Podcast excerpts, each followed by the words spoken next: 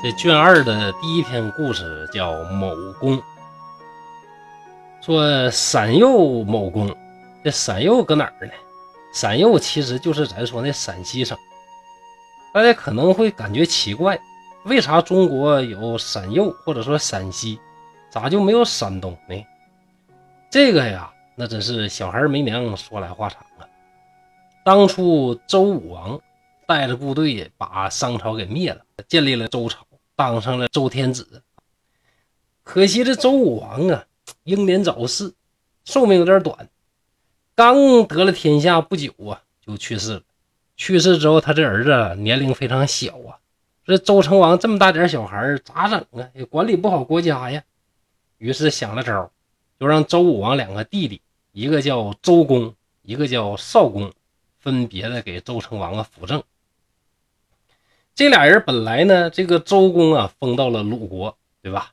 少公呢封到了燕国，就不让他俩去上任，而是让他俩这儿子啊管理自己的国家。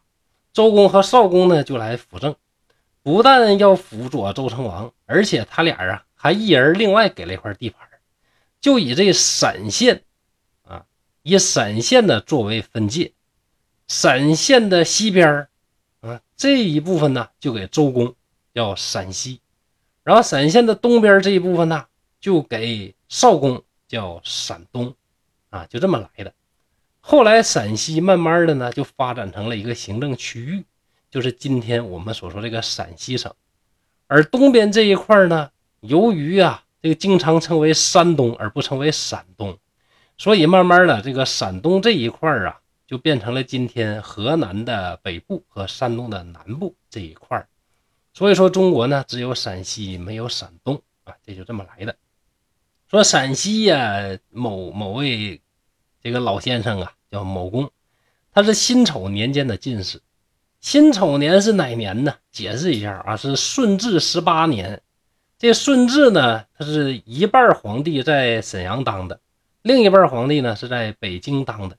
那顺治十八年的时候啊，清兵刚刚入关。天下还不太稳定啊，就那么一个时候。但是这个时候，清朝已经掌握了中央政权，所以说陕西某公啊，他是清朝的进士啊。这位进士呢，就是能记住前辈子的事儿。大家还记得我前边给大家讲的三生对吧？那那哥们呢，也是投机取巧，不喝孟婆汤，然后记住前辈子的事儿啊。这个故事跟那个很像。这某公呢，就经常对人说：“说我呀。”上辈子呢，也是一个读书人，活的这个岁数不太大，中年就死。死了之后啊，就看着阎王爷审案，大殿前摆开那个东西呀，什么鼎啊、称啊、货呀，大家都摆着。啥叫鼎呢？鼎大家都见过啊，有四方形的，有圆的。那圆的呢，就是两只耳，三只足。如果是四方形的方鼎呢，就两只耳四个足啊，这叫鼎。什么叫称呢？就咱们说的那个饼称，那个称是什么意思呢？就说有耳朵也有足，跟鼎很像。但这个称是什么呢？称它比较浅呢，比较薄啊，这意思。货是什么玩意儿呢？货呢，就是有耳朵没有足，这叫货啊。在这儿大家就分清这三种啊烹饪的东西有啥区别了啊。那无论是鼎啊、称啊，还是货呀，指的都是这种烹饪的这个工具。烹饪啥呀？不是说你当鬼了到这儿来了，阎王爷呀先给你做点菜，大伙儿吃饱了喝得了再唠以后的事儿，那就是主人的啊。说这个油锅摆在那儿，跟世上的传说一样，就看你做多少坏事一旦要是坏事做多了，就扔油锅里就砸呀。大殿的东边的在看呢，就有。好几个这个架子，这架子上边放的啥呢？就放的是各种皮呀，有猪的、羊的、马呀、狗啊、驴啊，各种牲口啊、各种动物的这个毛皮啊，都能在那挂。然后这人呢排着队，一个一个接着一个呢，就搁这儿走啊。走到那架子前边呢，那架子前边有一个官吏，这官吏是管啥的呢？专门就管这个生死簿的啊。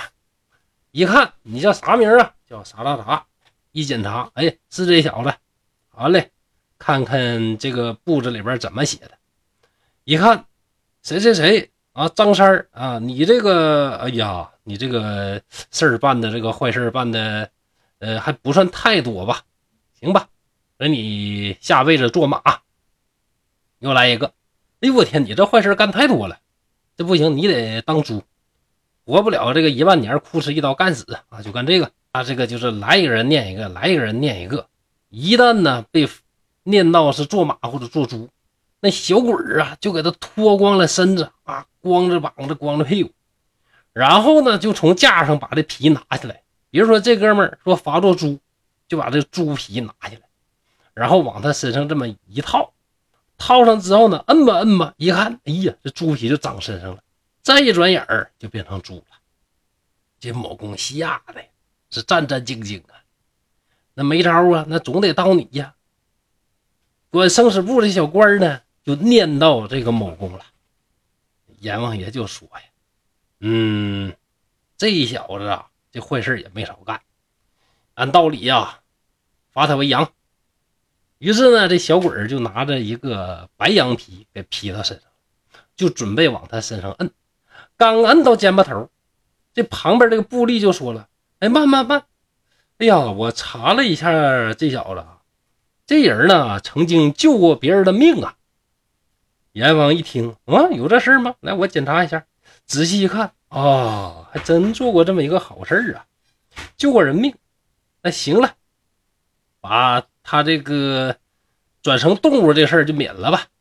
虽然说作恶多呢，但是救人一件事啊就能赎罪。小鬼一听，这个阎王爷都发话了，就把他这个羊皮给脱了。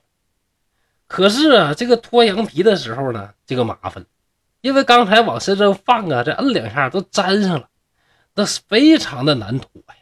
这两个鬼呀，就拽着他两个胳膊，摁住他这个胸膛，硬往下拽。哎呀，这家拉的疼的个难受，这个这个受罪，那羊皮是一块又一块给扯下来了，但是到最后也没脱干净。刚开始的时候不是往肩膀上摁吗？